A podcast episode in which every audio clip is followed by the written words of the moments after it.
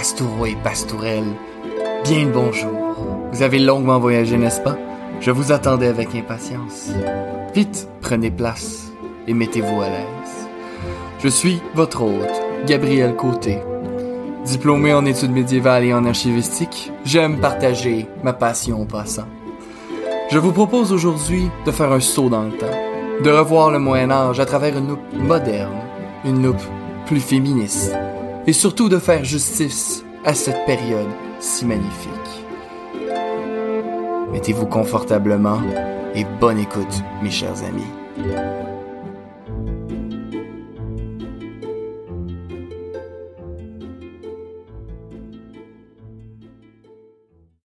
En 1066, au Stamford Bridge, une bataille sanglante sera livrée.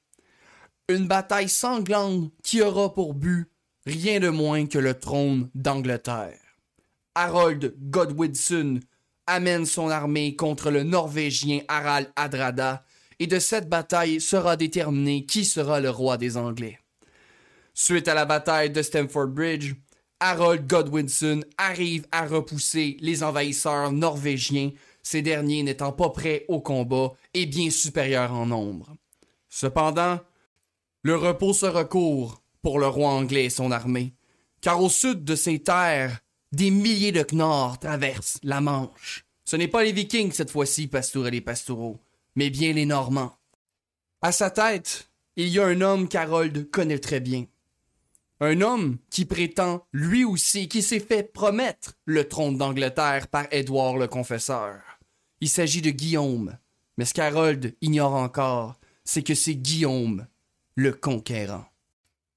Pastourel et Pastoureau, bien le bonjour mes chers amis et bienvenue à ce nouvel épisode de Ad Medievum Aeternum. C'est votre hôte Gabriel et ça me fait tellement plaisir d'être avec vous aujourd'hui. Mes chers amis, ça va enfin un peu mieux. J'ai, arrêté de me péter la marboulette, comme on dit en bon québécois. Mes blessures, euh, je récupère bien de mes blessures, je prends soin de moi. Et bon, j'ai laissé le temps à ma chirurgie euh, pour ma dent de sagesse de reprendre un peu. Donc, ça fait encore une fois extrêmement plaisir d'être avec vous aujourd'hui pour un épisode absolument génial.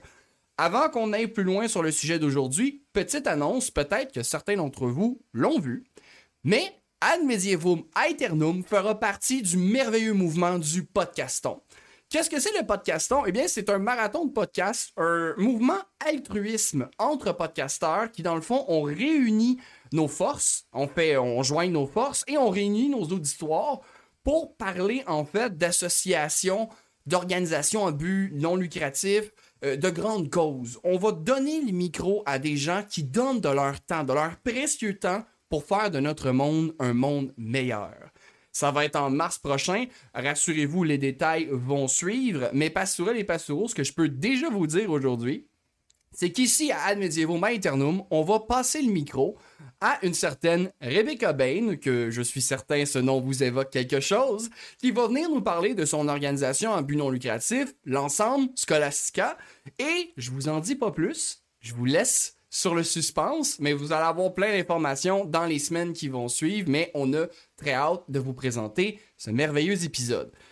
Pasteur et Pastoureau, l'épisode d'aujourd'hui, c'est un épisode que j'avais très hâte de faire. C'est sur l'histoire de la Normandie. En fait, euh, je me doute que vous le voyez avec le titre, hein? c'est bel et bien sur l'histoire de la Normandie, en fait sur le début de la Normandie, parce que bien évidemment, on pourra pas voir toute l'histoire de la Normandie en un épisode, mais rassurez-vous, on va parler de tout le Moyen Âge. Vous savez, avec ma grande trappe, il m'est impossible de me taire, donc on est loin d'en avoir fini avec Ad Medievum Aeternum. Rassurez-vous, on va voir tout le monde. Mais ce qui est intéressant avec la Normandie plus particulièrement, c'est que je trouve que la Normandie est un parfait exemple du modèle viking. Pas du modèle qu'on voit tout le temps à Hollywood, des grands barbares sanguinaires qui massacrent et qui tuent sans arrêt et qui ont aucune culture, euh, aucune structure sociale, mais bien de cet aspect des Vikings qu'on ne parle pas assez et qui est pourtant tellement significatif d'assimilation. La Normandie est un exemple très concret de cette capacité aux Vikings de rentrer dans un pays, d'imposer leur domination, mais de s'assimiler dans les structures du pouvoir, comme on a vu dans l'épisode Northmanie et Denishan avec les invasions danoises d'Angleterre, de s'insérer dans le pouvoir en place et de participer à la noblesse, donc de devenir noble de ce pays, euh, ben là, de ce royaume, pardonnez-moi, devrais-je dire, et ainsi s'insérer dans la dynastie de la noblesse de ces régions X ou Y. Maintenant, dans cet épisode, on va voir la naissance de la Normandie en deux temps. Dans un premier temps, nous allons nous concentrer sur l'histoire brute, en fait, euh, la naissance de la Normandie en tant que telle, euh, les premiers chefs qui vont naître, euh, comment la Normandie va un peu évoluer dans le temps, et on va remonter jusqu'à la deuxième partie de cet épisode-là, qui est l'histoire de Guillaume le Conquérant. Donc on part de Rollon et on monte jusqu'à Guillaume, et l'épisode va se terminer avec la bataille de Hastings. Pasturel et Pastoureau, il y en a beaucoup qui vont me dire Ah, mais pourquoi arrêter maintenant? Parce que justement, Guillaume le Conquérant, une grande partie de son histoire se joue en Angleterre. Eh bien, Pasturel et Pastoureau, je vous rassure, c'est le sujet de l'épisode de dimanche prochain, mais j'ai une grosse surprise pour vous concernant cet épisode et je vous le dis à la fin de celui-ci. Maintenant, Pasturel et Pastoureau, les présentations sont faites, le plaisir a été partagé, asseyez-vous confortablement, et laissez-moi vous raconter l'impressionnante histoire de la Normandie. Premièrement, revenons un peu en arrière, Pastourel et Pastoureau. Dans un premier temps, on a l'histoire de Rollon. Je ne sais pas si vous en souvenez, on en avait parlé euh, dans le fond avec l'épisode Normanie à Denishan. On avait parlé justement éventuellement du traité Saint-Clair sur l'Ep et on va y revenir. Mais avant ça, repartons un peu en arrière juste pour mettre le tout en contexte. Les Vikings font des expansions de plus en plus nombreuses, euh, des incursions, pas des expansions, ben aussi des expansions par défaut, mais des incursions de plus en plus nombreuses et de plus en plus organisées. Tranquillement, les Vikings se rendent compte qu'il est facile de conquérir des territoires parce qu'il n'y a pas de réelle résistance à leurs attaques éclairs. Et certains Vikings, certains groupes de Vikings vont décider de lancer des expéditions plus organisées et dans un objectif de conquête, de s'établir. C'est le cas de notre fameux Rollo. Maintenant, Pastourel et Pastoureau, avant qu'on aille plus loin, j'aimerais juste clarifier quelque chose parce que ça peut devenir mélangeant. On dit parfois Rollon, on dit parfois Rollo. Sachez que c'est la version francisée et latinisée du nom Yorf. Eh, mon dieu, j'ai eu la misère. Yorf le marcheur. C'est son vrai nom norrois. Rollo, Rollon, Yorf, c'est la même personne. Juste qu'on soit clair parce que les sources échangent de nom. Yorf le marcheur, pourquoi on l'appelait le marcheur? Eh bien, selon la saga de Lorkeneyega, c'est que, en fait, Rollo aurait tellement été grand qu'il était incapable de monter à cheval. Il n'y avait pas de cheval qui était capable de le porter. Maintenant, est-ce que c'est vrai? Je vais être très honnête avec vous, Pastourel et Pastoureau. Je sais pas s'il y a un poids ou une grandeur limite pour monter à cheval. Je l'ai jamais fait. Donc, je peux pas vous confirmer, infirmer. Ça me semble exagéré entre vous et moi, là, entre amis, ça me semble énormément exagéré. Mais euh, qu'est-ce que j'en sais? Peut-être que vraiment un poids limite pour des, pour, des, euh, pour des chevaux, dans le fond, ça fait quand même du sens à un certain point. Mais bon, vous comprenez, ici, on l'appelle Jarl le marcheur, ou même des fois Jarl le. Euh, Jarl. Yolf le marcheur ou Yolf le vagabond, pardonnez-moi. Maintenant, ce qui est très intéressant, c'est qu'il y a un gros débat à savoir si les Danois ou si les Norvégiens. Et ça, Pastourel et Pastoureau, c'est un, débat que je ne participerai pas, parce que pour moi, à mon humble avis de bachelier qui a aucune importance dans le monde scientifique, ça n'a pas d'importance. Ultimement, c'est un viking. Et euh, qu'il soit danois ou norvégien, les armées danoises avaient des Norvégiens, les armées norvégiennes avaient des Danois, et même des Suédois, et même parfois même des Hongrois. Donc, pour vrai, savoir est norvégien ou danois pour, euh, pour une conception de l'État qui n'existe pas chez les Vikings, ça n'a pas beaucoup d'importance pour moi. Mais, selon une source que nous avons, la Historia Norvegiae, donc en latin l'histoire de la Norvège, qui a été écrit au 12e siècle, euh, Rollon serait en fait un Norvégien. Maintenant, on reconnaît ici quelques habitudes. Le texte a été écrit au 12e siècle, et là, présentement, je m'excuse, je ne l'ai pas rappelé, là, mais un Rollo, juste nous remettre dans le contexte, on est au 10e siècle. Donc, 200 ans après, l'histoire de Rollon a été écrite. Donc, Rollon n'était plus vivant, la personne qui a écrit le texte n'a pas connu, n'a pas vécu et n'a pas vu l'histoire de Rollon.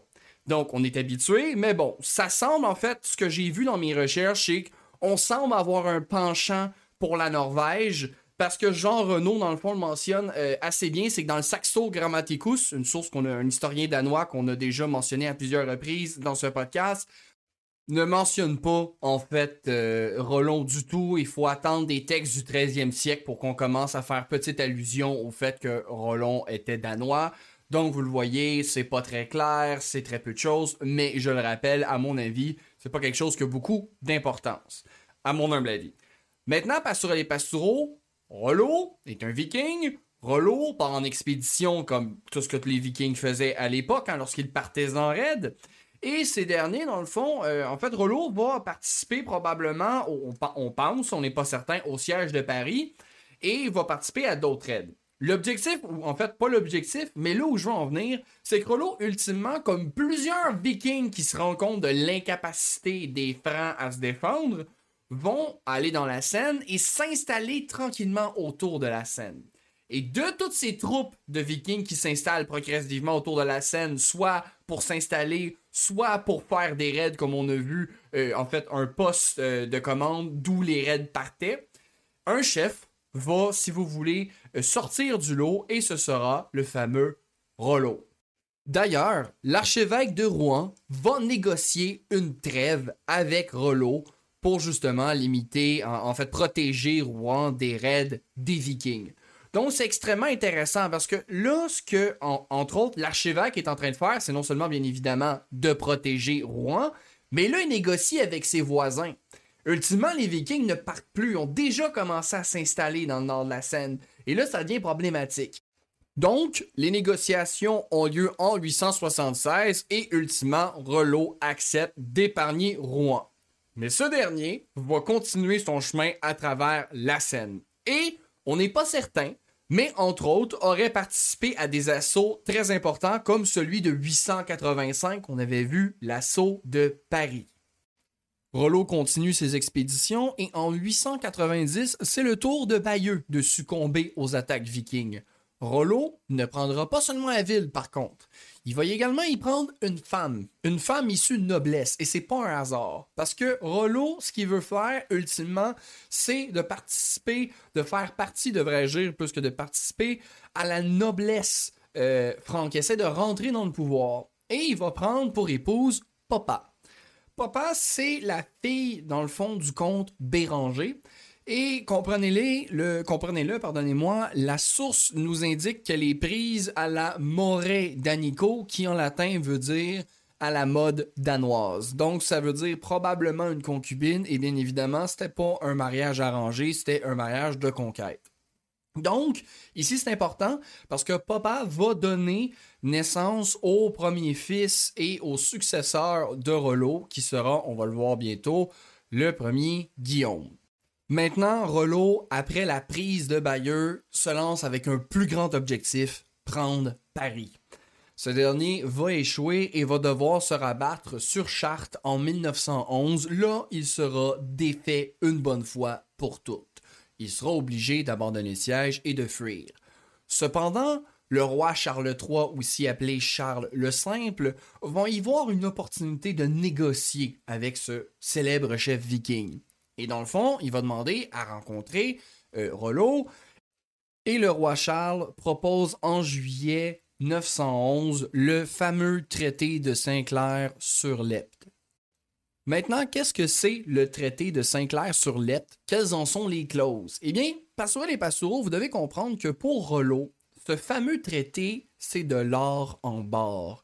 Il ne pouvait pas rêver de quelque chose de mieux que le traité de Saint-Clair sur l'Epte, et tout ça pour trois conditions. La première, c'est que Rollo doit abandonner sa foi actuelle, foi païenne, euh, religion scandinave, euh, polythéiste, traditionnelle, Odin, Thor, vous connaissez, pour le christianisme. Ici, personne n'est tombé en bas de sa chaise, tout le monde me suit, tout à fait normal, on veut qu'il se convertisse. Et il devra se faire baptiser à Rouen. Second point qui tombe encore un peu sous l'évidence, il doit prêter allégeance au roi Charles. Jusqu'ici, encore une fois, personne tombe en bas de sa chaise, ça fait plein de sens. Mais ce qu'il y, a, d'extrêmement intéressant, c'est la dernière clause et qui, à mon avis, est la plus importante et je crois, euh, j'ose le dire, c'est l'avis de beaucoup d'historiens aussi. C'est le point que Rollo et ses hommes doivent empêcher les autres incursions vikings de passer par la Seine. Donc, euh, une raison stratégique de lui avoir donné la région, pardonnez-moi, de Rouen, c'est de lui donner le contrôle sur cette partie de la Seine et de justement euh, l'obliger à défendre euh, la Francie occidentale. On se rappelle, à l'époque, la Francie et pas unie était divisée entre les trois frères et la partie occidentale est la partie qui était le plus à gauche et devait en fait défendre justement le royaume contre les invasions de d'autres vikings. Et ça, Pastourel et Pastoureau, ça doit vous sonner quelques cloches d'un mouvement de déjà vu, hein, de payer des vikings pour soit qu'ils s'en aillent ou qu'ils tapent sur d'autres vikings. Et il y a aucun problème pour Rollo, parce que de toute façon, les Vikings ne sont pas un peuple, c'est un métier, et le monde scandinave est morcelé, ils se tapent déjà sur la marboulette une fois de temps en temps entre eux autres, donc il n'y a aucun problème, mais en plus, c'est que Rollo se fait proposer quelque chose qu'il désire ardemment. Premièrement, des terres, officiellement. Donc, il reçoit la région de Rouen et les alentours de la Seine. Je comprends que c'est un peu large comme description, mais pour vous donner une idée, les terres initiales qui étaient données pour faire la Normandie du tout début, c'était environ à peu près, c'est un peu plus que le quart et un peu moins que le tiers de la Normandie actuelle, juste pour vous donner une idée, là, mais vous voyez qu'on lui donne le contrôle de l'entrée de la Seine. Pourquoi? Pour qu'il empêche les autres incursions vikings de venir déranger à l'interne. Maintenant, une seconde clause, en fait, une seconde promesse que Charles III fait à Rollo, c'est de lui donner la main de sa fille Gisela. Cependant, c'est énormément contesté dans le monde historique. Et euh, j'ai été surpris au départ parce que je me suis dit, bon, ben, promettre la main d'une fille dans le monde médiéval, c'est pas quelque chose de trop euh, orthodoxe. Je comprenais pas pourquoi.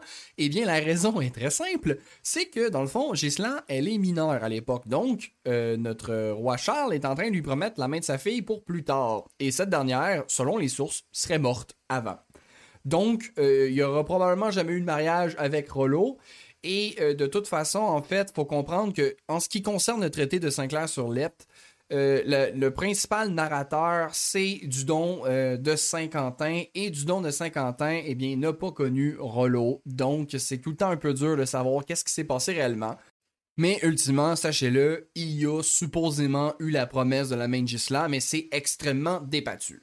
Cependant, Là, je veux dire fait cocasse. Fait cocasse parce que je trouve ça assez incongru, mais c'est quand même particulièrement euh, viking. Mais Rollo va demander, pour être capable de, subsister en tant que viking, une place à piller. Et Charles III, dans toute sa générosité, va donner le droit à euh, Rollo de piller la Bretagne, entre autres la région euh, de Contentin et de l'Archevêque. Maintenant, Pastourel et Pastoureau, vous me sentez sarcastique c'est qu'en réalité, vous devez comprendre que quand Charles III donne le droit, il n'y a pas de droit sur la Bretagne. La, Bretagne ne fait pas partie du monde franc. Donc, c'est littéralement comme si vous débarquiez chez nous et vous me disiez Ah, je veux m'installer au Québec. Puis je dis Ok, d'accord, tu peux t'installer au Québec. Et euh, si tu as besoin de survivre, avec, de subsister avec des raids, tu as le droit de piller les États-Unis les États-Unis m'appartiennent pas. J'ai pas le droit de vous dire vous avez le droit de les taper. C'est pas quelque chose que je vous donne, ça m'appartient pas. Donc, ce que le roi Charles III est en train de faire, c'est non seulement d'étudier les Vikings comme un bouclier contre d'autres Vikings, mais en plus de de, disons, mettre ses pantoufles en Bretagne tranquillement, pas vite. Donc, ici, Charles III a eu une idée de génie, en fait, en se servant des Vikings comme étant un bouclier contre d'autres Vikings, mais également, il s'en sert pour étendre tranquillement l'influence de son territoire. Pastourel et Pastoureau, la terre qui va être donnée aux Normands va s'appeler la Normandie. Mais avant qu'on aille dans les détails de la Normandie, j'aimerais vous parler de la cérémonie. Parce que Pastourel et Pastoureau, la cérémonie officielle où Rollo prête serment au roi franc, c'est pas super bien passé. Ce que vous devez comprendre, c'est que bon, le traité est entendu, les négociations sont terminées, tout le monde est content, et Rollo doit donc prêter allégeance au roi Charles. Et ce dernier va donc procéder à prêter allégeance et va placer ses mains à l'intérieur de celles du roi. Et là, sur les Pastoureaux, je vais faire une méga parenthèse. Ce en fait, ce que vous voyez euh, présentement, c'est un serment et les serments dans le monde féodal sont euh, remplis de symbolismes qu'on va aborder en détail dans les épisodes qui vont suivre. Parce que ça a l'air de rien sur les Pastoureaux, mais on a bientôt fini, heureusement, les invasions vikings. Et on va suivre le reste des invasions, parce que pas que les vikings, hein, qui envahissent l'Europe à cette époque-là, il y a les invasions hongroises et il y a l'expansion musulmane également. Donc on va finir les invasions et on va rentrer dans un Moyen Âge que vous connaissez probablement tous un peu mieux, qui est l'époque féodale. Et on va revenir en long et en large sur les serments, la chevalerie, le système féodal, seigneur et roi, etc. Cependant, juste pour le bien de cet épisode-là, de placer ses mains à l'intérieur de celle du roi, c'est une forme de soumission, mais euh, de, de, jurer serment. En fait, on jure serment à ce roi, et le roi, en plaçant ses mains, il y a un symbolisme qui le protège, qui doit protection, et également honorer sa partie du contrat envers son vassal, qui est dans le fond ici Rollo. Maintenant, parce sur les pastoureaux, là où ça se passe mal, c'est qu'un des évêques va dire que pour montrer qu'il est sincère, hein, qu'il est sincère, qu'il veut vraiment être, euh, euh, dans le fond, euh, sous l'autorité du roi, il devrait, lui, embrasser les pieds. Et ça, pastourer les pastoureaux, vous pouvez pas dire ça à un viking en espérant que ça fonctionne. Et donc, Rollo va refuser catégoriquement et va dire, pour plaire quand même au roi, à un de ses hommes d'embrasser les pieds du roi. Et l'homme de Rollo, viking, va s'activer, va aller devant le roi, va se pencher, va lui attraper la cheville et va lever la jambe de toutes ses forces par-dessus ses épaules. Ce qui fait une magistrale jambette au roi franc et ce dernier tombe à la renverse devant tout le monde. Juste pour que tout le monde ait bien compris, il y a un viking dont on ignore le nom que tout simplement, pour reprendre l'expression québécoise au complet, soigner le roi dans le fond de la boîte à bois. Pour vous donner un équivalent euh, peut-être francophone européen, euh, la tête du roi Charles était à la place de ses pieds pendant une seconde. C'est absolument incroyable. En fait, euh, ben, la, salle, les gens qui étaient présents ont éclaté de rire. Et je vais être honnête, si j'avais été présent, j'aurais probablement pas ri, j'aurais retenu ma respiration. Donc, écoutez, Supposément, il n'est rien arrivé à cet homme-là, même s'il a littéralement renversé un roi. Mais regardez, donc le viking a refusé, même ordonné par son chef, d'embrasser les pieds du roi franc. Donc, petite anecdote cocasse sur la cérémonie, mais ultimement, la Normandie, Pastourel et Pastoureau, est née. D'ailleurs, Pastourel et Pastoureau, euh, étudions un peu le mot Normandie. On voit ici qu'on retrouve Normand, qui fait étrangement penser, si vous vous souvenez, au mot Nordmanie en latin qui veut dire les hommes du Nord. Donc, vous me voyez venir, mais Normandie, ultimement, l'étymologie veut dire le pays des hommes du Nord ou la terre des hommes du Nord. Donc, ils sont pas allés chercher ça très loin, c'est très simple, c'est très direct, mais extrêmement efficace. Donc, ainsi naît la Normandie, la terre des hommes du Nord, et le comte Rollo va se faire baptiser en 1912. Et là, il va prendre le nom de Robert. Robert Rollo, Yolf ou Rollon, c'est encore une fois la même personne. en fait, il va prendre le nom de son parrain et il va prendre un nom dans le fond chrétien. Maintenant, sur les Pastoureaux, si vous avez été attentif, j'ai dit comte. Eh bien, Pastoureau les Pastoureaux, les ducs de Normandie, ça commence pas avant Richard II. Avant ça, c'est assez problématique parce que les termes dans les sources sont extrêmement interchangeables. On parle souvent de comte, parfois de marquis, parfois on dit même jarl, littéralement. On utilise le terme scandinave. Donc, euh, avant Richard II, euh, on les, titres vont changer beaucoup, mais le premier vrai, vrai, de vrai duc de Normandie va être, comme je viens de le mentionner, notre cher Richard II, dont on va parler dans quelques instants. Maintenant, Pastourel et Pastoureau, Rollon va respecter, en fait maintenant Robert, hein, notre cher Rollon qui est devenu Robert, va respecter les clauses du traité de Saint-Clair-sur-Lepte jusqu'à la mort du roi. Après, la Picardie va manger une volée, comme on dit en bon québécois, mais euh, dans, le, dans les termes, Rollo va se concentrer à, à avoir une administration solide à l'interne, et c'est ça qui est extrêmement intéressant.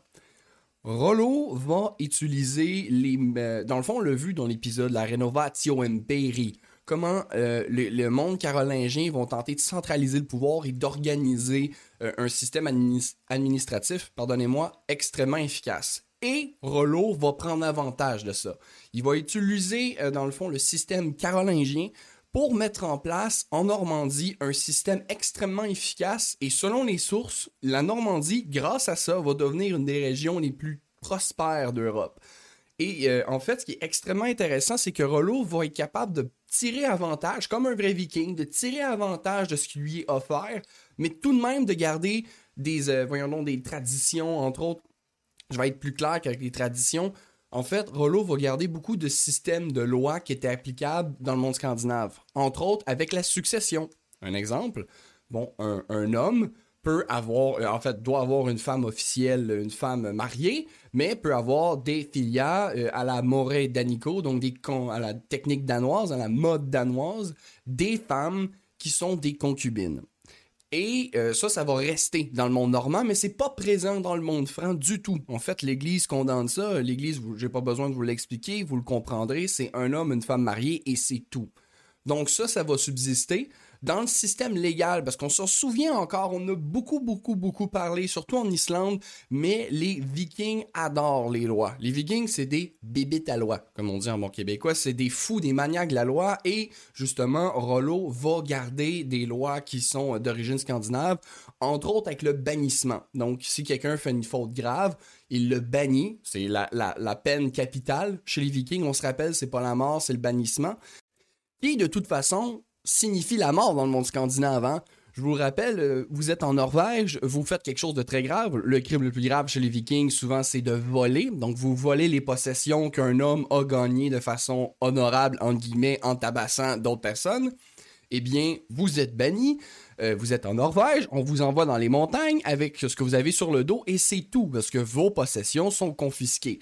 Donc, vos chances de survivre sont pratiquement nulles. Ça va être un hiver difficile dans la montagne. Mais, donc, ici, le bannissement est repris. Et il y a aussi des législations qui concernent, par exemple, le droit de pêche. En fait, euh, pas tant le droit de pêche que la loi, euh, la législation qui entoure la pêche, qui sont repris, en fait, copiés du mode scandinave. Donc, Pastourel et Pastoureau, qu'est-ce qu'on voit? On voit ici un viking qui s'est instauré dans la dynastie franque, qui a réussi à obtenir des terres, à se faire approuver par le roi. De ce fait, il va organiser ces nouvelles terres, son royaume, et ce dernier prend avantage. Il change pas tout. Il renverse pas la table à l'envers en disant maintenant on fait comme chez les Vikings, on fait comme chez nous. Non, non, non, non. Rollo voit un système plus efficace que le sien. Rollo se dit mais quelle merveilleuse idée. Rollo utilise le système comme un bon viking, en tire avantage tout en rajoutant sa petite saveur, ses petites épices sur cette idée-là, et naît ainsi la prémisse, le tout début, la naissance de la Normandie, qui déjà commence tranquillement à emboîter un pas et à un rythme assez impressionnant pour devenir, en fait, pour ce qui va devenir un des royaumes les plus prospères d'Europe. D'ailleurs, Rollo va très rapidement agrandir les frontières de son territoire. En 924, il arrive à prendre non seulement le diocèse de Bayeux, mais également de C. Donc tranquillement, Rollo avance et il va participer avec son fils aux attaques de la Bretagne. Mais, maintenant, Pastourel et Pastoureau, j'ai terminé avec Rollon. On va passer maintenant à la suite. On va voir à partir de maintenant, dans cet épisode, très brièvement, soyez-en conscients, mais très brièvement, nous allons voir en fait tous les, les Jarl, comtes, marquis, ducs, jusqu'à Guillaume le Conquérant. Je m'excuse, ça va être relativement très bref. En fait, ça va être monstrueusement très bref. Ça sera pas relativement, mais pour le bien de cet épisode, si vous voulez voir Guillaume le Conquérant en, dedans d'une heure et non six, euh, on fera d'autres épisodes, rassurez-vous, sur ces rois normands, ces rois, pardonnez-moi, ces Jarl normands, et euh, ça va me faire un immense plaisir de retourner sur ce sujet. Maintenant, parlons du fils de Rollo. Parce que Rollo, dans le fond, lui, il a eu un fils avec euh, Papa, qui était une femme à la morée d'Anico, donc une concubine qui avait, qui, en fond une captive, qui avait pris lorsqu'il a attaqué Bayeux. Et ce, ce fils va s'appeler Guillaume Ier, ou plus connu sur le nom ancien français de Guillaume Longue-Épée, qui veut dire en français moderne, vous l'aurez deviné, Guillaume Longue-Épée. Le règne de Guillaume Longue-Épée, encore une fois, je résume énormément, va être dans un désir d'administration. Il va avoir un... Euh, excusez-moi, je dis administration, mais ce que je veux dire, c'est surtout de réforme. Parce que dans le fond, quand les Vikings se sont installés en Normandie, parce que bien évidemment, Rollo obtient les terres, donc il distribue des terres à ses hommes. C'était un peu le bordel au niveau euh, monastique, au niveau des réformes monastiques, au niveau de l'aspect de la religion, parce que les Vikings, qu'est-ce qu'ils font? Ben, ils payent. Puis ils payent quoi? Ben, ils payent les églises. Et quand les Vikings se sont installés, ben, ils se sont, oui, techniquement, ont été convertis avec Rollo tout en même temps, mais quelle est la valeur de ces conversions, je vous le demande? D'ailleurs, si vous voulez un petit exemple d'une conversion réussite, il y a un épisode qui nous parvient à travers une des sources comme quoi un Normand serait allé à l'église. Et à l'église, il y aurait eu des vikings. Et là, quand je dis vikings, je vous parle pas des vikings de Norvège, Danemark, je vous parle de Normands, de vikings récemment devenus normands. C'est juste que la marche entre les deux est pas très haute. Et il serait allé à l'église et euh, ben, il se serait fait tabasser. Donc, euh, vous comprendrez que c'est pas le modèle chrétien qui est mis de l'avant d'attendre des fidèles pour les tabasser.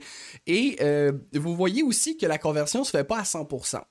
Par contre, sur les pastoraux, vous devez savoir que les Vikings, ultimement, vont, ceux qui vont s'installer avec Rollo, je parle bien évidemment, vont vouloir s'installer près des églises, vont vouloir s'instaurer dans l'influence de l'église pour deux raisons. La première, c'est que les Vikings connaissent très bien les églises, ça fait un siècle qu'ils passent leur temps à taper dedans.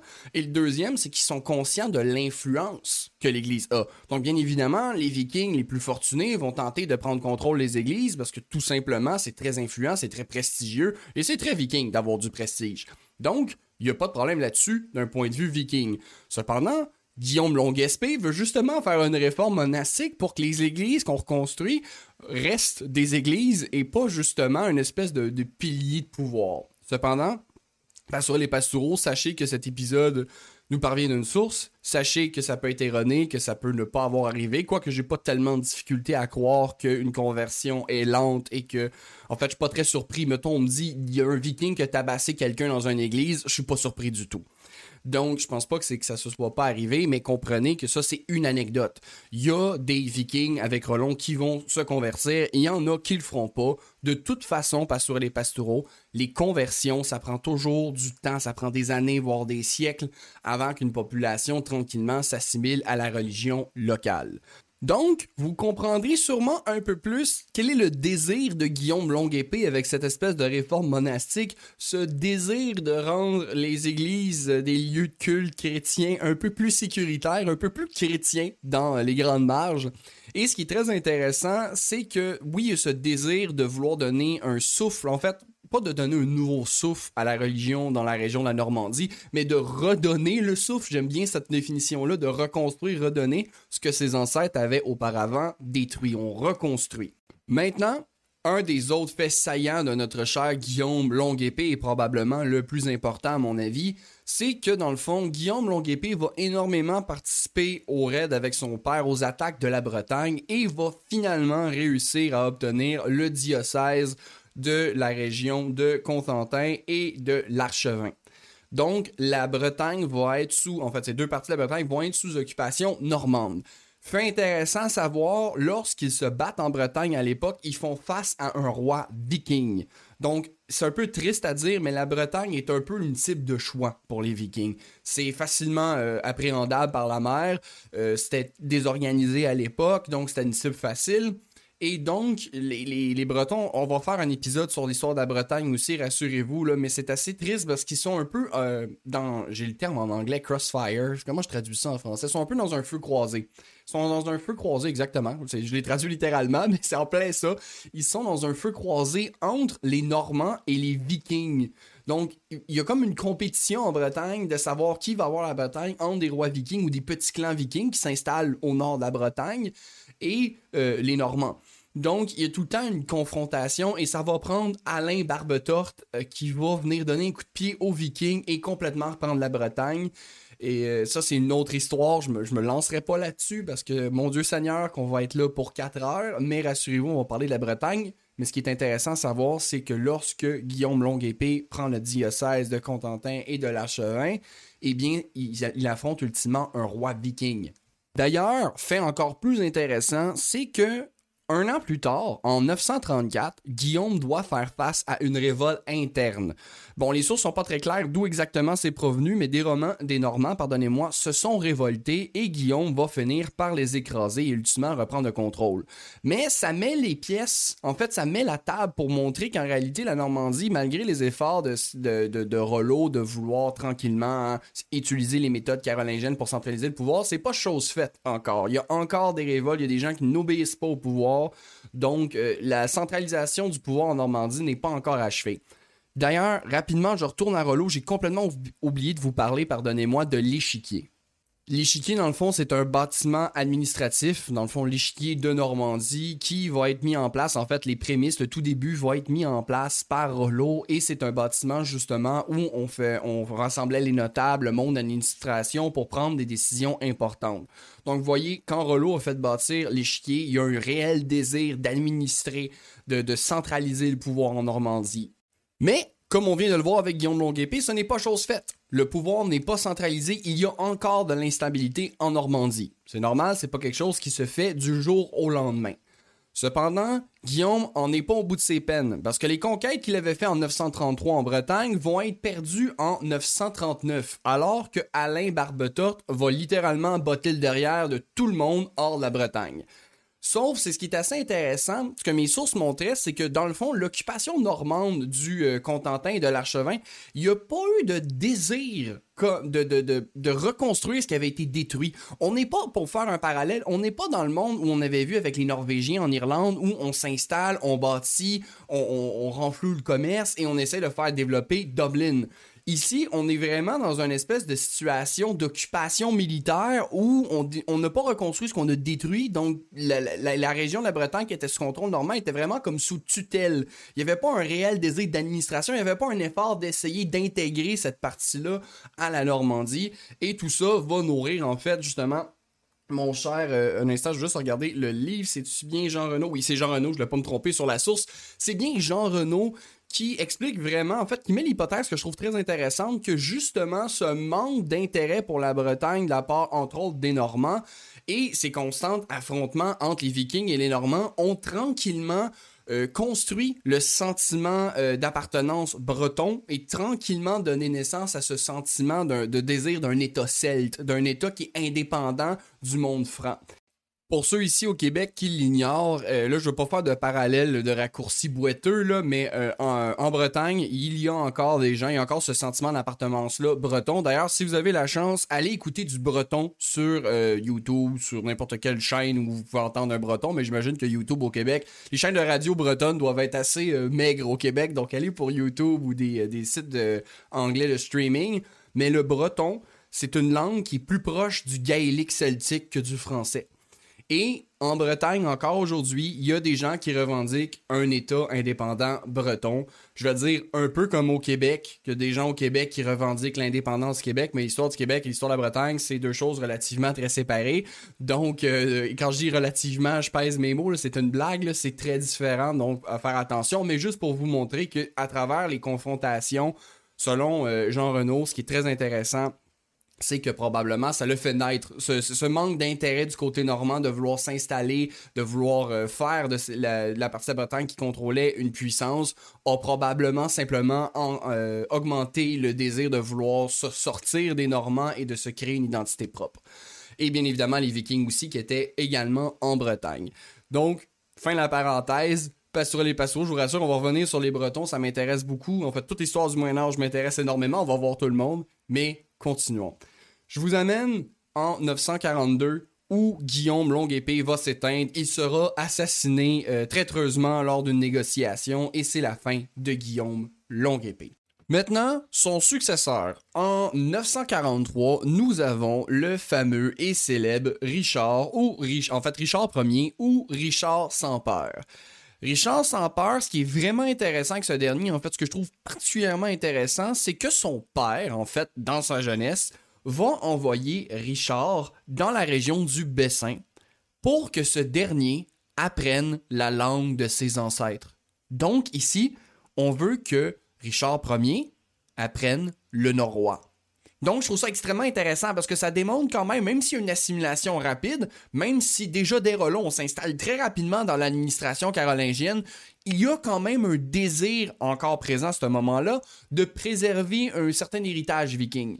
Et donc, euh, il envoie son fils pour qu'il apprenne le norrois et qu'il puisse parler la langue de ses ancêtres. Je trouvais ça extrêmement intéressant. Maintenant, Pastourel et Pastoureau, un des aspects les plus importants du règne de Richard sans peur, à mon avis, ben, en fait à l'avis de tous les historiens, c'est que ce dernier a demandé à un moine nommé Dudon de Saint-Quentin.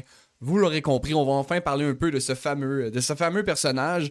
Ce moine a été donné, euh, a donné la tâche en fait. Non, attends, je recommence cette phrase-là, ça faisait aucun sens. Le roi Richard a donné la tâche à ce moine d'écrire l'histoire des Normands en remontant à Rollo. Donc vous comprendrez, Dudon Saint-Quentin n'a jamais connu dans aucun prétexte Rollon et donc doit se baser sur des chroniques, sur ce qui est raconté de cette histoire. D'ailleurs, fait intéressant, dans la source latine, j'ai euh, j'ai mis en description euh, en fait le, le, le, le, texte de Dudon Saint-Quentin, ben, c'est droit d'auteur, hein, c'est fini, ça fait longtemps. Et dans les sources, et des fois, si vous regardez dans le texte, évidemment, allez pas lire 200 pages de latin, mais euh, on, le Dudon Saint-Quentin utilise le terme Dacia ou Daci pour, faire, pour parler des Danois. Et c'est drôle parce que Dacia, ça fait référence à un peuple qui s'appelle les Das, qui, euh, je vais être très honnête, je connais absolument rien sur les Das. Tout ce que je sais, c'est qu'ils étaient dans la région à peu près de la Roumanie actuelle et qui ont été conquis par les Romains. Tout ce que je peux vous dire sur les Daciens, tout ce que je sais, c'est que la technique des Daciens, souvent, c'était d'attirer les légions romaines en haut des montagnes, puis leur lancer des roches à la tête en faisant tomber des. On s'entend pas des petites roches, faire tomber des rochers de la montagne pour les écraser. C'est tout ce que je sais. Je connais rien d'autre ces Daciens, donc je passe le micro à n'importe quel expert sur les Daciens, je connais rien. Mais c'est drôle parce que c'est une erreur de traduction. Et d'ailleurs, même dans les traductions qui vont suivre son ouvrage, les gens vont littéralement remplacer le terme Dacien par le terme danois qui va être, euh, au pluriel, ça serait Dany. Je vais être honnête, j'ai pas vu exactement la, correction, mais Jean Renaud en parle justement que c'est un problème et que ça va être corrigé pour faire référence réellement au danois. Donc, petit fait cocasse sur la mise par écrit de l'histoire des ducs de Normandie.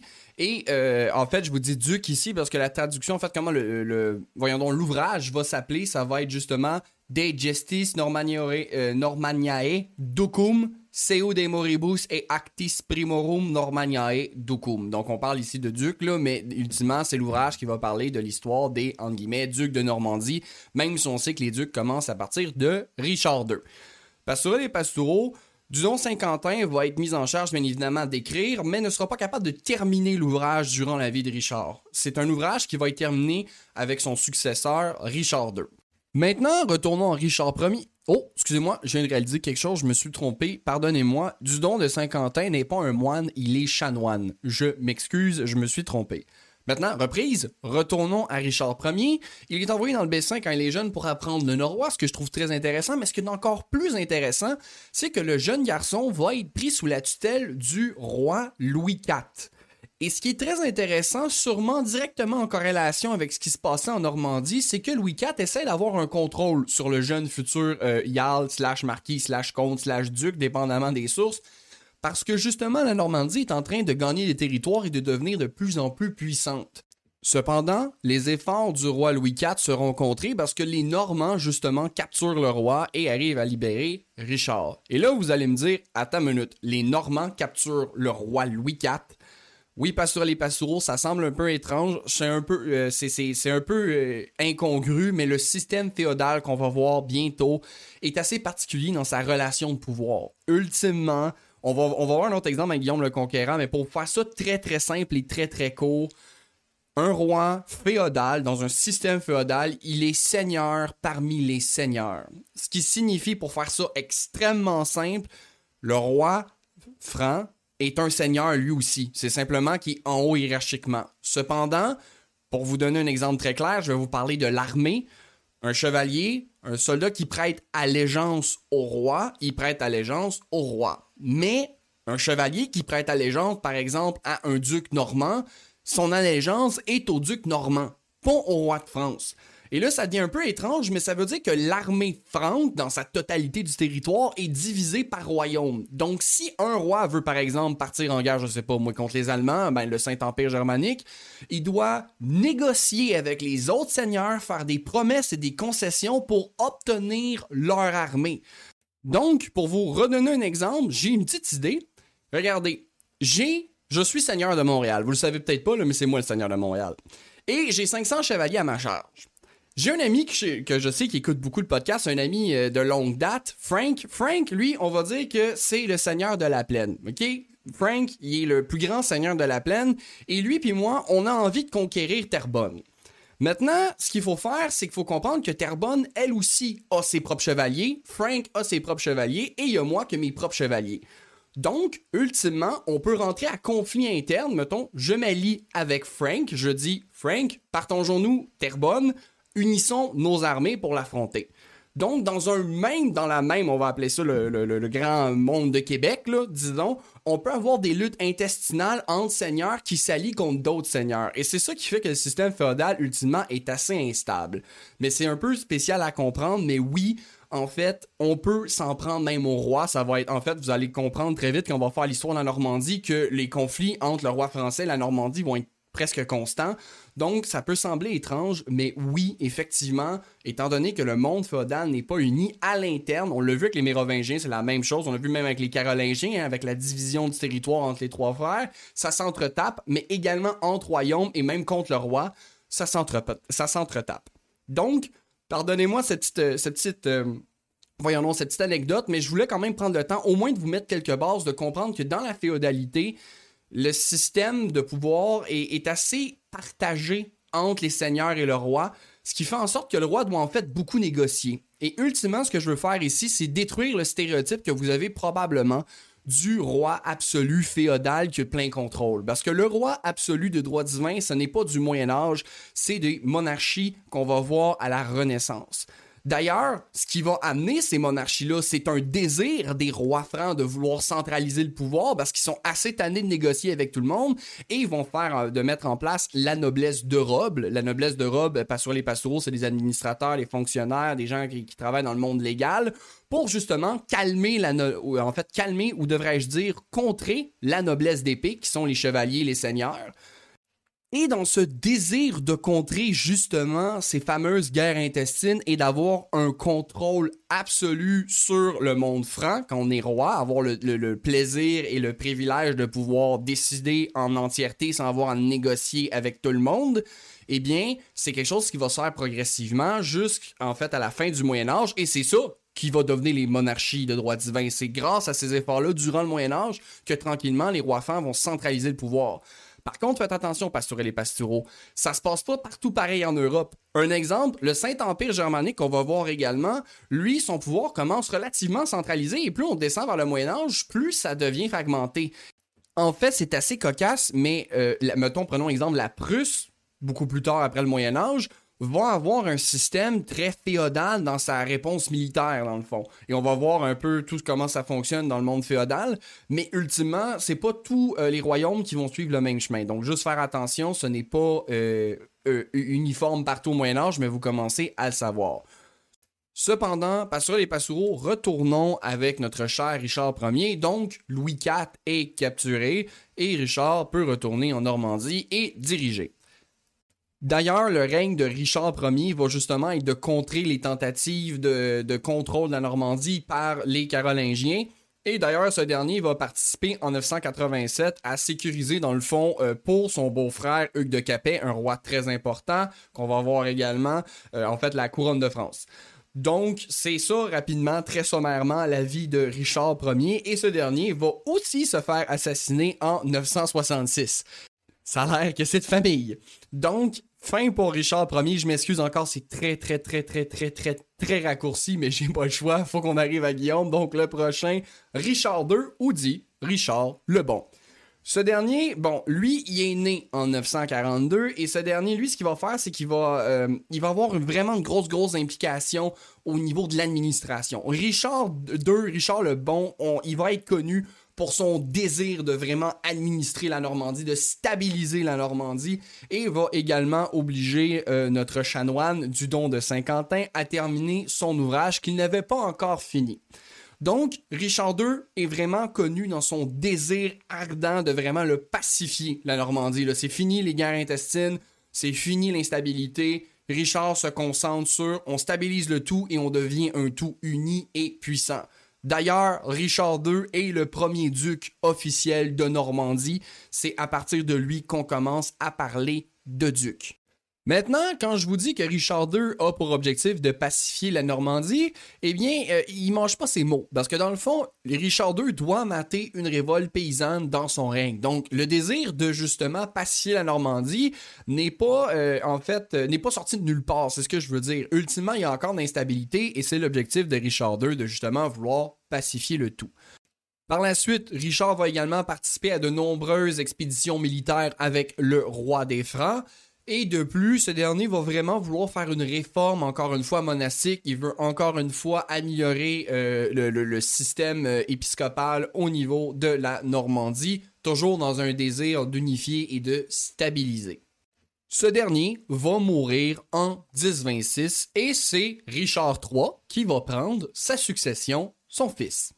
Et ce dernier, pour vous montrer que même si euh, la Normandie se pacifie, même si la Normandie se centralise et s'administre de mieux en mieux, et d'ailleurs la Normandie est un vrai fleuron, comme je le mentionnais, de l'Europe occidentale, très riche, très puissante, ben il y a encore des révoltes, et d'ailleurs Richard III va devoir mater, euh, il va réussir à mater une révolte concernant son frère, mais il va mourir, et on pense, on n'est pas certain, empoisonné.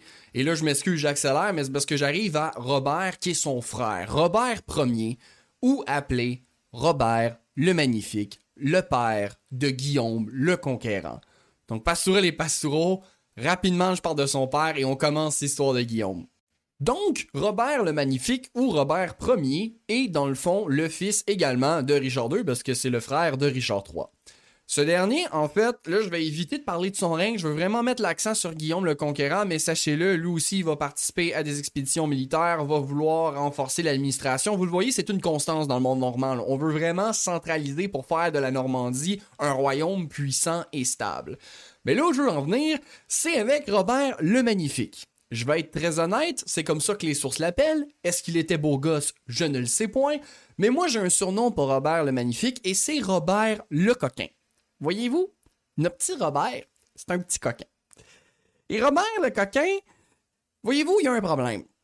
C'est que dans son duché, il y a la fille du tanneur, Arlette. Puis, oh mon dos, Pastoral et Pastoureau, Arlette, es-tu assez belle? Et pas mal cute, une belle fille. Et euh, Robert le coquin, ben, euh, se rapproche de la belle demoiselle et euh, bon, va et vient hein, de fil en aiguille, s'en vont une fois de temps en temps dans la chambre royale, ben pas royale mais ducale devrais-je dire. Et bon, je vous les épargne les détails, mais c'était pas pour réciter leur chapelet.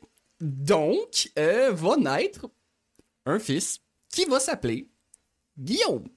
Guillaume le futur, Guillaume le conquérant. Sauf que là, Pastoral et Pastoureau, ça commence à faire longtemps. Hein. D'ailleurs, je vous ai même pas donné de date, toutes mes excuses. Le règne de Robert, dans le fond, commence évidemment à la fin de celui de son frère en 1026. Euh, Donc, je vais vous donner une date. En 1026, 911, là, les, Vikings, ça commence à faire longtemps. Oui, il y a un désir de garder euh, certaines lois, certains aspects, et d'ailleurs, c'est toujours en vigueur la loi Moret d'Anico à la mode danoise de se prendre une concubine qui n'est pas noble nécessairement. Mais ça fait les Vikings, hein, Pastourel et Pastoureau, euh, ça fait plus d'un siècle, ça a commencé à, à, être désuet un peu. Et donc, ben, Guillaume, techniquement, sur le concept normand, ça va, c'est un fils légitime. Sauf que pour une civilisation normande, ben je dis civilisation, mais pour un monde normand qui est de plus en plus chrétien et que le monde franc considère que pour être noble, ça prend un papa et une maman noble, ben Guillaume, c'est un bâtard. Et là, Passoul et Passoureau, faut comprendre que euh, notre petit coquin, il va aller faire un pèlerinage à Jérusalem alors que tout le monde le déconseille parce que son seul fils, ben c'est Guillaume et Guillaume est très jeune et en plus, pour une majorité des nobles, c'est un bâtard. Donc, pour être sûr que Robert, euh, en fait, Robert, pour être sûr qu'il soit, euh, que le royaume de Normandie, pardonnez-moi, soit sous plein contrôle et en sécurité, il va faire prêter allégeance à ses, euh, à ses vassaux. de, à, Guillaume, pardonnez-moi, pour que ce dernier prenne sa succession advenant qu'il lui arrive de quoi en pèlerinage. Et comme de fait, Robert va mourir. Et là, je vous mets la table, Pastourel et Pastoureau, je vous mets une petite énigme. D'après vous, qu'est-ce qui s'est passé? Je vous décris la situation. On a un duc du duché de Normandie qui est décédé. Son héritier a à l'époque 7 ans, donc pas en mesure de diriger, et pour une grande partie des nobles, est considéré comme un bâtard. Qu'est-ce qui s'est passé d'après vous? Eh bien, Guillaume doit fuir une tentative d'assassinat et il va en fuir énormément. En fait, vous devez comprendre, on va vraiment essayer de se débarrasser de Guillaume. Si ma mémoire est bonne, jusqu'à ses 19 ans, il va survivre à 10 ou 11 tentatives d'assassinat. Vraiment, on le recherche, on veut lui faire la peau. Et euh, justement, Guillaume va aller se réfugier dans un premier temps à Falaise, là où il est né. Et justement, jusqu'à ses 19 ans, va devoir fuir un peu en cavale constamment. Et ce qui en fait, ce qui est très intéressant, c'est que toutes les sources mentionnent vraiment que c'est cette espèce d'introduction euh, macabre qui va forger un peu, je veux pas dire la légende de Guillaume, mais qui va donner ce caractère dans les ressources du roi indépendant. Euh, du roi, faut que j'arrête de dire roi, il est pas encore roi d'Angleterre, mais euh, du jeune futur, en fait, du futur roi d'Angleterre qui était très indépendant, qui fuit à cheval, qui est un roi, solitaire, encore une fois, il est pas roi à l'époque, il, est prétendant au trône. Ben, techniquement, il est l'héritier légitime du duché de Normandie, mais bon, il est chassé de là. Et donc, ça va vraiment forger son image, le jeune garçon indépendant, intrépide, qui part seul la nuit dans les forêts. Et sachez-le, au Moyen-Âge, les forêts sont extrêmement dangereuses. C'est là que les, brigands se cachent. Et il euh, n'y a, pas de contrôle routier dans les forêts euh, du Moyen Âge. Donc, vraiment, toutes les sources le mentionnent, ça va forger l'image un peu héroïque du jeune Guillaume. Et Guillaume, à 19 ans, va demander le support du roi de France pour mater, dans le fond, tabasser ceux qui ont essayé de l'assassiner, en fait, les barons qui se sont rebellés. Parce que comprenez-le, Guillaume est un bâtard, d'un point de vue franc. Mais en Normandie, c'est pas un bon exemple d'accuser quelqu'un d'être un bâtard. En fait, pas un bon exemple, un bon prétexte pour tasser un duc. Parce que comprenez-le, si euh, dans le monde normand c'était légal d'avoir le mode Morey d'Anico à la mode danoise, ben des bâtards, il y en a beaucoup dans le monde euh, normand. D'ailleurs, petit exemple rapide, j'ai fait euh, le tour très rapidement sur son père, mais Robert le Magnifique, pour prendre la place de son frère Richard III, il a dû se débarrasser du fils de Richard III, Nicolas, qui est lui aussi un bâtard. Donc, de dire que Guillaume n'était pas légitime au trône parce qu'il est bâtard, c'est assez ridicule dans le monde normand parce que la noblesse normande doit être bourrée de bâtards. Donc, Guillaume considère de toute façon qu'il euh, dans le fond, les nobles lui ont prêté allégeance et qu'il a donc été trahi. Donc, le jeune Guillaume, âgé de 19 ans, va demander l'aide du roi franc Henri Ier pour aller justement tabasser ces fameux barons. Et cette bataille va avoir lieu en 1047 à la bataille de Valesdune et ce sera une victoire écrasante pour Guillaume et Henri. Les barons seront massacrés. D'ailleurs, je me souviens euh, d'un, d'un, d'une phrase qu'un de mes profs d'histoire à l'université disait le règne de Guillaume dans sa répression vont vraiment en fait se refléter dans son de, de ce qu'il a vécu dans son enfance, pardonnez-moi. Guillaume ne va pas vouloir revivre une situation, avec raison, où il est constamment sous la, sur la verge de se faire assassiner. Il va être extrêmement violent dans ses répressions et on va le voir entre autres dans son histoire. Mais l'enfance de euh, Guillaume va profondément marquer son histoire. C'est quelque chose qui est assez récurrent, en fait, dans le monde de l'histoire, que justement des enfants qui sont, des périodes traumatiques amènent des dirigeants qui sont extrêmement stricts. D'ailleurs, j'ai un exemple, mais ah, je devrais peut-être pas vous le donner parce que je suis pas certain. Je connais moins la, période après le, Moyen Âge. Écoutez, Pasteur et Pasteur, je vous donne un exemple de ce que je me souviens de mes cours de l'époque moderne, mais euh, je suis pas tellement certain que c'est un bon exemple. Je devrais même pas le dire, je pense. Ah ben ça, vous quoi, je vais le dire parce que c'est peut-être ça, là, mais faudrait vérifier. À vérifier, tiens, à vérifier avec des sources. Mais Louis XIV, qui était un roi extrêmement strict, a justement été obligé, de mémoire, de fuir dans sa jeunesse aussi à cause de l'instabilité qu'il y avait en France à l'époque. Et c'était dans ce désir justement de jamais revivre ça qu'il aurait voulu justement contrôler complètement la noblesse. Là. Justement, là, je veux pas m'étaler sur un sujet que je connais moins, mais Louis XIV va faire faire des processions euh, de politesse, de noblesse, des, des rituels de noblesse, je vais appeler ça, que les nobles devaient faire tous les jours à un point, dans le fond, qui était tellement occupé à faire ces petits rituels qu'il ne euh, pensait pas à comploter contre lui. Mais bon, là, je pourrais vous avoir dit n'importe quoi en ce moment, je connais mal cette période-là, mais sachez-le quand même, même si j'ai pas tous ces faits-là exactement, c'est très récurrent en histoire, c'est normal. Les, rois, euh, les seigneurs, les ducs, les comtes, les paysans, c'est des êtres humains et des enfances traumatiques vont clairement influencer leur règne. Maintenant, fin encore une fois de la parenthèse, continuons. Enfin, Guillaume est enfin duc de Normandie officiellement. Il a été capable de mater les barons, il les a massacrés et maintenant Guillaume est en plein contrôle du duché de Normandie.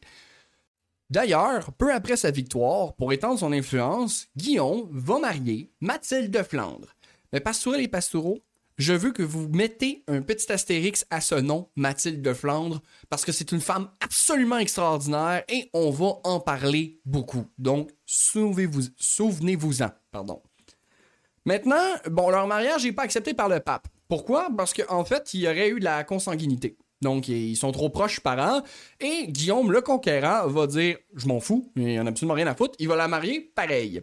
Ce qui va dégrader les relations entre Guillaume le Conquérant et euh, évidemment le pouvoir papal. D'ailleurs, c'était une tendance qui était à la baisse des relations avec l'Église depuis en fait la mort de Richard III. Donc quand Robert le Magnifique prend le contrôle de la Normandie, Robert le Magnifique était beaucoup moins euh, dans l'option de donner du pouvoir à l'Église, va justement concéder des terres qui étaient mettons à des abbayes, à des, nobles qui lui sont proches. Donc il y avait déjà des frictions. Donc la, la comment dire, la bonne habitude, je veux dire bonne habitude d'un point de vue politique, de la Normandie de bien s'entendre avec l'Église est un peu morte avec Richard III. Donc, le pape Léon IX, ben, il n'est pas content que le mariage ait lieu pareil. Par contre, le pape suivant, ce pape, c'est Nicolas II. Et Nicolas II, dans le fond, va accepter de valider le mariage de ces deux, euh, de Mathilde et de Guillaume, à condition que ces derniers construisent deux abbayes. Et ça, Pastourel et Pastoureau, c'est extrêmement récurrent au Moyen Âge, des mariages qui sont un peu trop proches des... Euh, un peu, mettons, ces coins des fesses. Et euh, ben, pour se faire pardonner ou pour que l'Église accepte le mariage, même s'il y a consanguinité, eh bien, on fait construire des hôpitaux, des abbayes, justement. Donc, oh, ça fait tout le temps un peu rire, mais la consanguinité, il y a moyen de négocier. C'est un peu une devise du Moyen Âge. Donc, le pape Nicolas II valide le mariage de Mathilde et de Guillaume. Maintenant, autre aspect important du règne de Guillaume, c'est que le roi en exil, Édouard le Confesseur, va venir euh, obtenir l'exil en Normandie. Je ne sais pas si vous vous souvenez encore une fois de l'épisode Normandie à Denishan, mais Sven à la balle fauchue est maintenant roi d'Angleterre et il a tassé Édouard le Confesseur. Édouard le Confesseur va se lier d'amitié avec les Normands, il va rester là quasiment 30 ans. Et donc, euh, va apprécier euh, les Normands, va apprécier, euh, en fait, va être très, très, très attaché à Guillaume, et d'ailleurs, au point tel qu'il va dire à Guillaume, lorsque je vais mourir, tu seras le roi d'Angleterre. Étant donné qu'Édouard, ben, il n'y avait pas de fils. Donc, effet important ici, moment crucial, Guillaume se fait promettre le trône d'Angleterre. Ce qui plaît énormément à Guillaume. Guillaume dit, mon Dieu Seigneur, ok, let's go, je vais être roi d'Angleterre. Oui, oui, absolument oui. Donc, il est pas dur à convaincre. Et Guillaume va tenir à cette promesse-là. D'ailleurs, son mariage avec Mathilde de Flandre découle beaucoup de cette décision-là parce qu'il avait besoin justement d'une influence et de richesse pour être sûr de pouvoir s'asseoir sur le trône facilement, euh, le, ben, le, trône d'Angleterre. Et là, Pastourel et Pastoureau, ce qui devient intéressant, c'est que le premier concurrent du trône d'Angleterre, Harold Godwinson, qui est à l'époque comte du Wessex, va rencontrer une première fois Guillaume. En fait, il va se diriger vers la Normandie, mais ce dernier va être balayé de sa, trajectoire et va être fait prisonnier. Et c'est Guillaume qui va payer la rançon à Guy de Ponthieu. En fait, il était atterri en Picardie et été fait prisonnier par Guy de Ponthieu. Il va lui payer, dans le fond, la somme pour la libération de Harold Godwinson. Et là, Pastorel et Pastoureau, ce qui est intéressant, c'est que ça va lier d'amitié Guillaume et Harold. En fait, ils vont passer beaucoup de temps ensemble, ils vont chasser ensemble, ils vont devenir très proches, ultimement, les deux. Ils vont devenir tellement proches qu'ultimement, ils vont devenir compagnons d'armes. En fait, les deux vont participer à une expédition en Bretagne contre Conan II. Donc, ils sont plus que juste bonne connaissance, qu'amis, ils sont frères d'armes. Et là, Guillaume commence à s'inquiéter.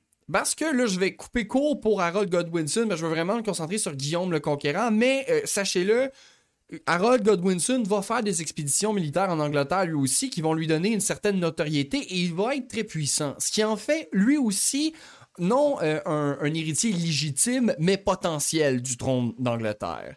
Et là, Guillaume, ce qu'il va faire, c'est qu'il va le faire. Je sais pas si je vous ai donné le, rapport temporel, mais euh, l'attaque en Bretagne contre Conan II avec euh, Guillaume et Harold, c'est en 1064. Juste que je vous donne quelques repères temporels, je sais que ça va vite.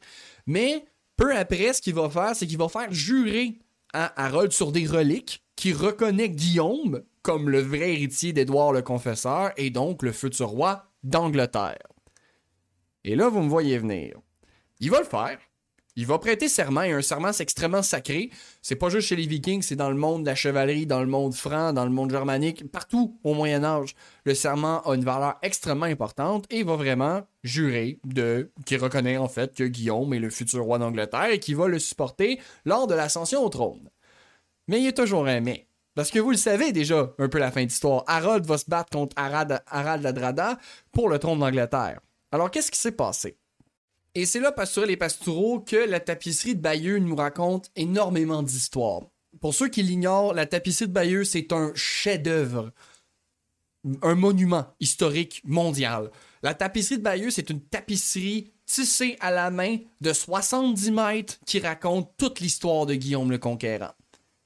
Et Pastourel et Pastoureau, c'est avoir absolument, aller voir des photos sur Internet, aller, si vous êtes capable d'aller en Normandie, aller la voir, c'est vraiment, c'est ahurissant. C'est du génie, absolument. Et bon, je pourrais faire un épisode complet et je vais faire un épisode complet sur la tapisserie de Bayeux éventuellement. Mais ce que les. Il y a beaucoup du récit que je vous raconte qui est la tapisserie de Bayeux. Et justement, ce qu'elle nous montre, c'est qu'ultimement, ben, Édouard, le confesseur, sur son lit de mort, aurait, selon la tapisserie de Bayeux, donné, en fait, dit que le successeur de l'Angleterre sera Harold Gunwitson.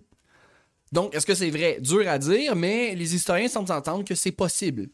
Et donc, Harold ne perd pas une seconde, qui lui aussi, on l'a parlé, a fait plusieurs expéditions militaires, qui est un homme d'ambition, qui est compétent. Le lendemain matin, se fait couronner roi d'Angleterre. Et Guillaume est foudrage. Il crie au parjure, il crie à la trahison, il réunit ses barons, ses, euh, ses hommes d'armes, et il veut envahir l'Angleterre pour lui reprendre ce que Édouard le confesseur lui a promis à lui et potentiellement aussi à Harold. Donc, petite parenthèse, Édouard le confesseur, si tu écoutes ce podcast dans l'au-delà et que tu as réellement promis le trône à deux personnes extrêmement compétentes militairement, tu l'as cherché.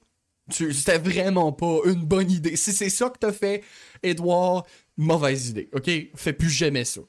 Donc, là, ce qui arrive, c'est que Edouard, euh, je recommence, Guillaume réunit ses barons et leur dit on part en conquête, on prend l'Angleterre au complet, on reprend mon trône qui m'est dû. Mais là, j'ai déjà commencé à vous parler un peu du système féodal.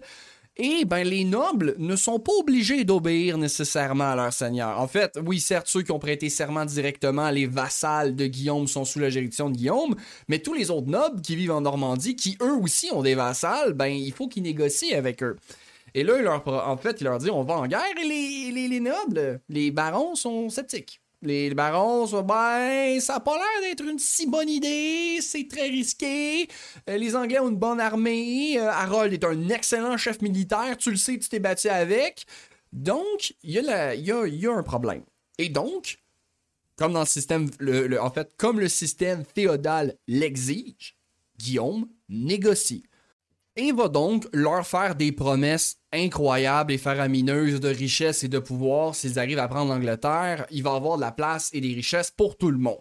Ultimement, Guillaume y arrive et il négocie avec des royaumes de France pour obtenir un support. Il n'exige pas, il négocie. Et négocie avec la Flandre, qui est liée par euh, Mathilde de Flandre, hein, sa femme. Et également, il négocie pour avoir son support. Et là, sur les plages de Normandie, on a un véritable euh, chantier naval incroyable qui se met en branle. Et là, on fait des bateaux. Puis on en fait beaucoup des bateaux. Mais vraiment beaucoup. On parle, là, la flotte normande qui attaque l'Angleterre, c'est entre 1000 et 5000 navires. C'est énorme. Et d'ailleurs, euh, fait euh, que je veux mentionner, ces navires que vous allez regarder dans la tapisserie de Bayeux, qui sont exactement comme des Knorr vikings. Donc, comme quoi, les vieilles habitudes se perdent difficilement et qu'il y a certaines traditions qui restent. Mais euh, soyez-en certains, Guillaume est un Normand. Il n'est pas un viking, il parle pas norrois. euh, ça fait longtemps que c'est oublié. Il est aussi issu d'un bâtard, mais ça, on va y revenir. On va y revenir, tout ça. Tout ce que je veux dire, c'est c'est un vrai chantier naval qui se met en branle. Et Guillaume est foudrage. Guillaume s'est fait trahir par Harold, qui était son ami. Et tout ça va se dérouler la même année, en 1066, la même année que Harold Godwinson prend le pouvoir. Et là, Pastourel et Pastoureau, il y a quelque chose qui va venir jouer en faveur de Guillaume. J'imagine. En fait, j'imagine. Les historiens sont pas mal tous d'accord, mais euh, peut-être que Guillaume aurait pas voulu ça comme ça. Ce qui se passe, c'est que il est retardé. En fait, Guillaume est retardé à cause de la température. C'est pas des, euh, des- une température favorable pour traverser la Manche et aller en Angleterre. Et pendant ce temps-là, Harald Adrada attaque l'Angleterre. Et là, ce que ça fait, c'est Guillaume est en retrait. Et Harold le sait très bien. hein. Harold n'est pas, euh, pas dupe du tout. Il sait très bien que jurer à Guillaume qu'il allait lui laisser le trône. Et que Guillaume, il connaît. Il était ami. Il s'est battu avec. Guillaume va venir le chercher. Et là, il doit se dépêcher à défendre son trône contre euh, euh, l'envahisseur, pardonnez-moi, norvégien. Et il sait qu'éventuellement, ça va être le tour de Guillaume. Et ça, ça fait que pendant ce temps-là, l'armée est occupée avec les Norvégiens. Et Guillaume arrive euh, en début d'automne à traverser la Manche et à atterrir en Angleterre. Fait très, très, très intéressant, Pastourel et Pastoureau. Selon ce que j'avais appris à l'université, j'avais trouvé génial, Guillaume, lorsqu'il atterrit, ben qu'il oui, le Dracor, pas le Dracor, le Knorr volait dans les cieux, il, s'est posé en succès sur les plages de l'Angleterre. Donc quand le, navire accoste, Guillaume débarque, évidemment, il faut qu'il sorte du navire s'il veut conquérir quelque chose, mais il tombe. Et ça, en fait, il trébuche, et ça, Pastourel et Pastoureau, c'est un très, très, très mauvais présage. Et Guillaume, en tombant, attrape une poignée de sable et se relève en disant J'ai une poignée de sable dans ma main de l'Angleterre et bientôt ce sera l'Angleterre entier qui m'appartiendra. Et là, son armée qui retenait son souffle en voyant Guillaume trébucher se sont dit Ok, non, Guillaume n'est pas tombé, ce n'est pas un mauvais présage. En réalité, Guillaume est tellement motivé, tellement déterminé, il se jette sur le sable pour conquérir l'Angleterre. Allons-y, mes braves, finissons-en avec Harold Godwinson. Donc, Guillaume a transformé sa maladresse en un, moment de courage. Et c'est important pour les troupes, c'est très très important le moral au niveau militaire, mais vous devez savoir que également, avant de traverser la Manche, juste un peu avant, euh, l'armée de Guillaume a aperçu une comète dans les cieux. Et il n'était pas capable de savoir quel était ce présage.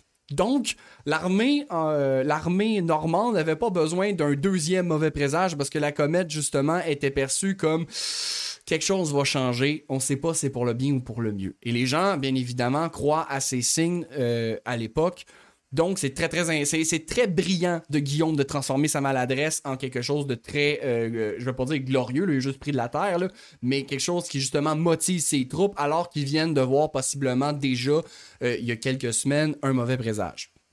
Donc, Pastourel et Pastoureau, il va arriver la bataille de Hastings. Parce que Guillaume le Conquérant atterrit sur les plages d'Ang- d'Angleterre alors que Harold Godwinson vient tout simplement, il y a deux semaines, de battre Harald Adrada, comme on dit, le dernier vrai viking. Et là, Harold doit déplacer son armée complètement vers le sud de l'Angleterre et doit faire ça extrêmement rapidement parce que Guillaume est déjà prêt. Passourel et Passoureau, je crois qu'il est grand temps de sceller le destin de l'Angleterre. Nous sommes toujours en 1066, deux semaines après la bataille de Stamford Bridge. Harold Godwinson, comme je viens de le mentionner, vient de faire des kilomètres avec son armée pour aller rencontrer Guillaume, son ancien ami. Il se place en haut d'une colline en position défensive avec énormément d'infanterie. Sachez-le, Guillaume et Harold ont des armées qu'on estime d'à peu près sensiblement la même taille. À la différence est que Harold a beaucoup d'infanterie Guillaume est marqué par sa cavalerie franque. Déjà, un bon détail que la technique viking a un peu pris le bord, parce que les, vikings n'étaient pas des cavaliers, c'est les francs qui sont des cavaliers. Et euh, beaucoup d'archers. Donc, la bataille commence et les archers ouvrent le bal en canardant l'infanterie saxonne qui est en haut de la colline en position défensive et une position stratégique. Cependant, ça ne suffit pas et Guillaume envoie sa cavalerie. Bien évidemment, l'armée saxonne doit tenir les lignes et elle réussit. L'armée, euh, l'armée, voyons, la cavalerie normande, pardonnez-moi, n'arrive pas à passer à travers les défenses saxonnes. Mais Guillaume est un brillant stratège. Il va feindre une retraite. En feindant la retraite, l'armée saxonne devient soudainement euh, un peu euphorique de voir l'ennemi fuir et poursuit leurs adversaires, ce qui défait les formations. Les archers répliquent avec plus de force et cette fois-ci, après deux tentatives de feinte retraite, l'armée et les défenses saxonnes sont désarçonnées et Harold éventuellement sera tué. Ce qui amène la fin de la guerre de succession au trône d'Angleterre.